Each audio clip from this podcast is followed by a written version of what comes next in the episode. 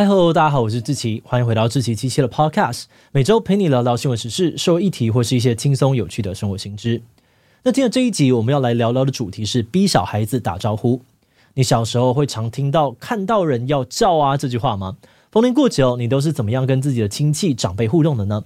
打招呼是人与人相处基本的礼貌，但是要求小孩子看到长辈要主动打招呼，有些人觉得是训练，有些人却觉得是童年阴影。不少人哦都被家里的长辈告诫过，看到人要主动叫，然后努力的记住不同亲戚的称谓，跟各种叔叔啊阿姨装熟。诶，可是礼貌这种事情不是应该双方都要有的吗？为什么总是小孩子被要求要主动跟大人打招呼呢？这种方式真的会帮助小孩子社会化，或者是学到礼貌吗？今天就让我们一起来聊聊逼小孩子打招呼这件事情吧。不过在进入今天的节目之前，先让我们进一段工商服务时间。据统计，全台湾已经有超过五十七万户独居老人，在经济、体力等等的限制下，这些独居的长辈往往没有办法维护好居住环境，导致生活品质越来越恶劣。这个时候，长期照顾身心障碍者的台湾乐作创意协会挺身而出，贡献了自己的力量。他们发起了乐作家务队的服务，以弱势互助的概念，为身障乐儿与独居长辈搭起跨界服务的桥梁。身障乐儿化身助人天使，协助清扫改善长辈居住环境，彼此陪伴，不再孤独无依。我们真的觉得这是一个很有意义的专案，大家付出一份爱心，就能够在社会当中化为循环。因此，我们很希望能够邀请大家一起来支持乐作家务队。现在只要每月捐款一百元，就可以同时帮助到身障乐儿与独居老人，而且捐款还会送身障乐儿代工包装的厚实暖心托特包哦。如果你也希望让社会变得更好，现在就赶快点击资讯栏链接，响应捐款吧。好的，那今天的工商服务时间就到这边，我们就开始进入节目的正题吧。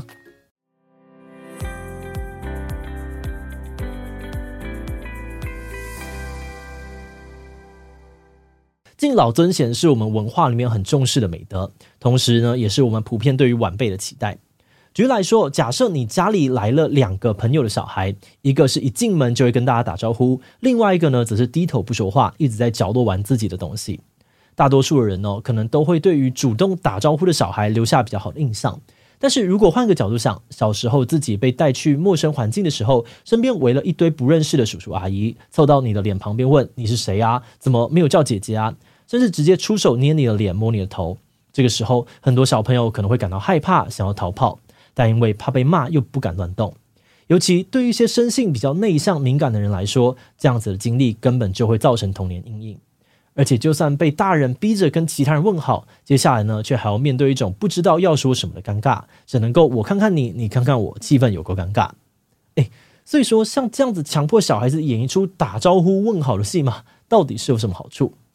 首先，我们可以从家长的观点来看，要小孩学会叫人，主要可能是出于一些教育的目的。在小朋友学会叫叔叔啊、阿姨的过程，其实也是在认识自己的家庭成员。尤其现代社会，大部分都是小家庭，孩子平常不太有机会认识一些比较远的家人，因此透过要求小朋友打招呼，也会让他们比较快就记住自己家族的亲属关系，融入大家庭的环境当中。另外，在一次次被要求问好之后，小朋友可能也会渐渐的习惯看到熟识的人要打招呼这样子的社交礼节。而这样子的礼节呢，不管是进入学校或是出社会之后，都是很基本也很重要的。而且也有家长认为，在有家人看着这样子相对安全的情境之下，适度的让小朋友面对怕生的恐惧跟压力，其实是在训练他们的抗压性跟胆量。即使会造成心里的一点不舒服，但也是成长的必经之路。啊，不过另外一方面，家长逼迫小朋友跟其他大人打招呼的原因，也有可能哦，只是不想要让别人觉得自己家的小孩没有家教。毕竟，小孩子如果不叫人，就常常会被其他大人闲言闲语，也会给家长带来一定程度的压力。不过，不管目的是什么，如果只是从大人的视角去看，其实很容易会低估小孩子实际上会恐惧的程度，或是没有意识到年纪小的孩子会对于外人感到焦虑，其实是很正常的。以儿童发展的角度来看哦，从大约六个月到两岁的这个年龄区段，不少小朋友会经历一段非常害怕陌生人的时期。可能看到外人就会想要躲在爸爸妈妈后面，或者是一见到外人就忍不住大哭。这是因为哦，大约在六个月之后，宝宝的视觉发展比较完全，开始可以认出哪些是自己熟悉的人，哪些不是。对于熟悉的人呢，就会比较愿意亲近；但是陌生的人，对于小孩子来说，就会被当成是危险，需要保持距离。这样子的自我保护机制呢，其实也是演化上面的必要。毕竟那么小的小孩，通常没有能力保护自己，只能靠着哭闹让照顾者知道有危险正在靠近自己。但是在家长都保护得很好的情况之下，孩子的自我保护反而会被视为是怕生，或者是不够大方的表现，让很多爸妈感到困扰。举例来说，有些小孩呢，因为不常看到自己的爷爷啊跟奶奶，所以也会把他们视为外人，表现出害怕、不敢靠近的样子。但这样子呢，很容易让爷爷奶奶觉得挫折或是难过，而爸妈遇到这样的状况，可能也会不知所措。但话说回来啊，家长其实也不用太烦恼。因为大概过了两岁之后，大部分的孩子都会自然而然的、慢慢的变得不那么怕生。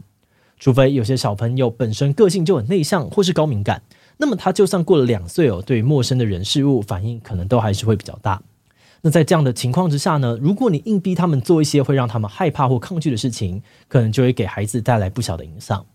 那虽然说一些天生就比较外放、不怕生的小孩，可以很自在的跟陌生人互动。但是比较害羞、比较敏感，或是处于陌生人焦虑阶段的小朋友，如果强迫他们要跟外人问好，他们可能会出现非常剧烈的情绪反应，像是焦虑啊、愤怒或者是害怕。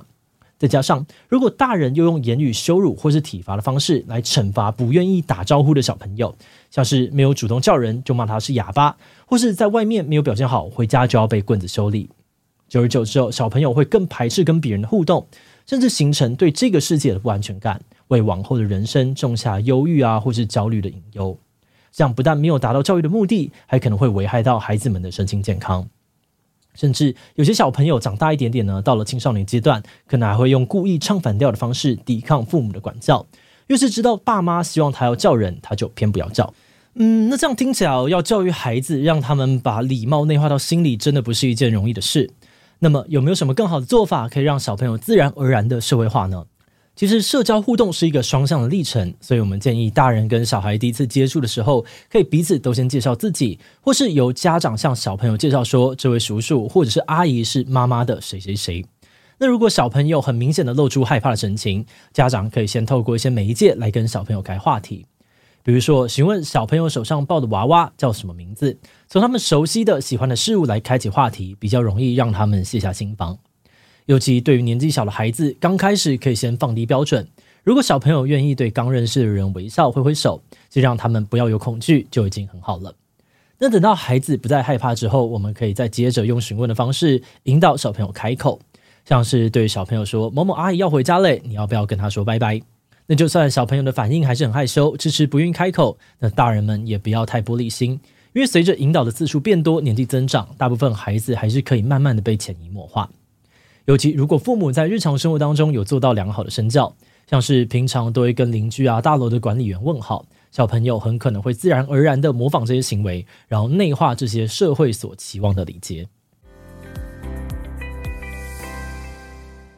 节目的最后也想来聊聊我们制作这集的想法。在搜寻这几年亲职教养的相关文章时呢，我们发现哦，在要不要训练小朋友叫人的这件事情上面，主要分成了两种不同的声音。那虽然主流的观念还是要多同理小孩的感受，不要太强硬的逼迫他们，但我认为那些怕小孩没有礼貌、怕太放任小孩会有负面影响的担忧，很多其实也很合理。所以光是看这些讨论哦，就算我们自己没有小孩，也可以想象得到尊重跟放任之间的界限到底有多么的难拿捏。但是话说回来，我们今天做这集的目的呢，还是希望不同孩子的心声都能够被妥善的倾听。那虽然到底要怎么做，或许根本就没有一个正确答案。因为每个小朋友都有不同的个性，也成长在不同的环境、不同的世代，所以不太可能呢会有一套黄金守则能够适用于所有的人。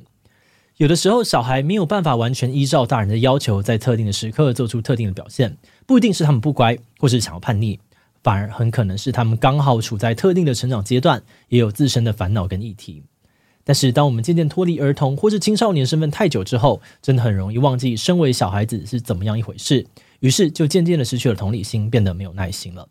那以打招呼这件事情来说，我们觉得如果大人呢能够先以身作则，展现同理，然后把重点放在互相尊重的身教之上，那而不是有没有叫人的形式动作，那或许小朋友呢就能够慢慢被潜移默化，在没有被强迫的情况之下，慢慢的学会顾虑对方的感受。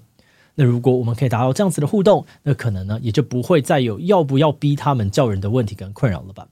好的，那我们今天关于逼小孩子打招呼的介绍就先到这边。如果你喜欢我们的内容，欢迎按下最终的订阅。如果是对于这一集逼小孩子打招呼的内容，对我们的 Podcast 节目或者我个人有任何的疑问跟回馈，也都非常的欢迎你在 Apple Podcast 我们的下午星留言哦。那今天的节目就到这边告一段落，我们就下集再见喽，拜拜。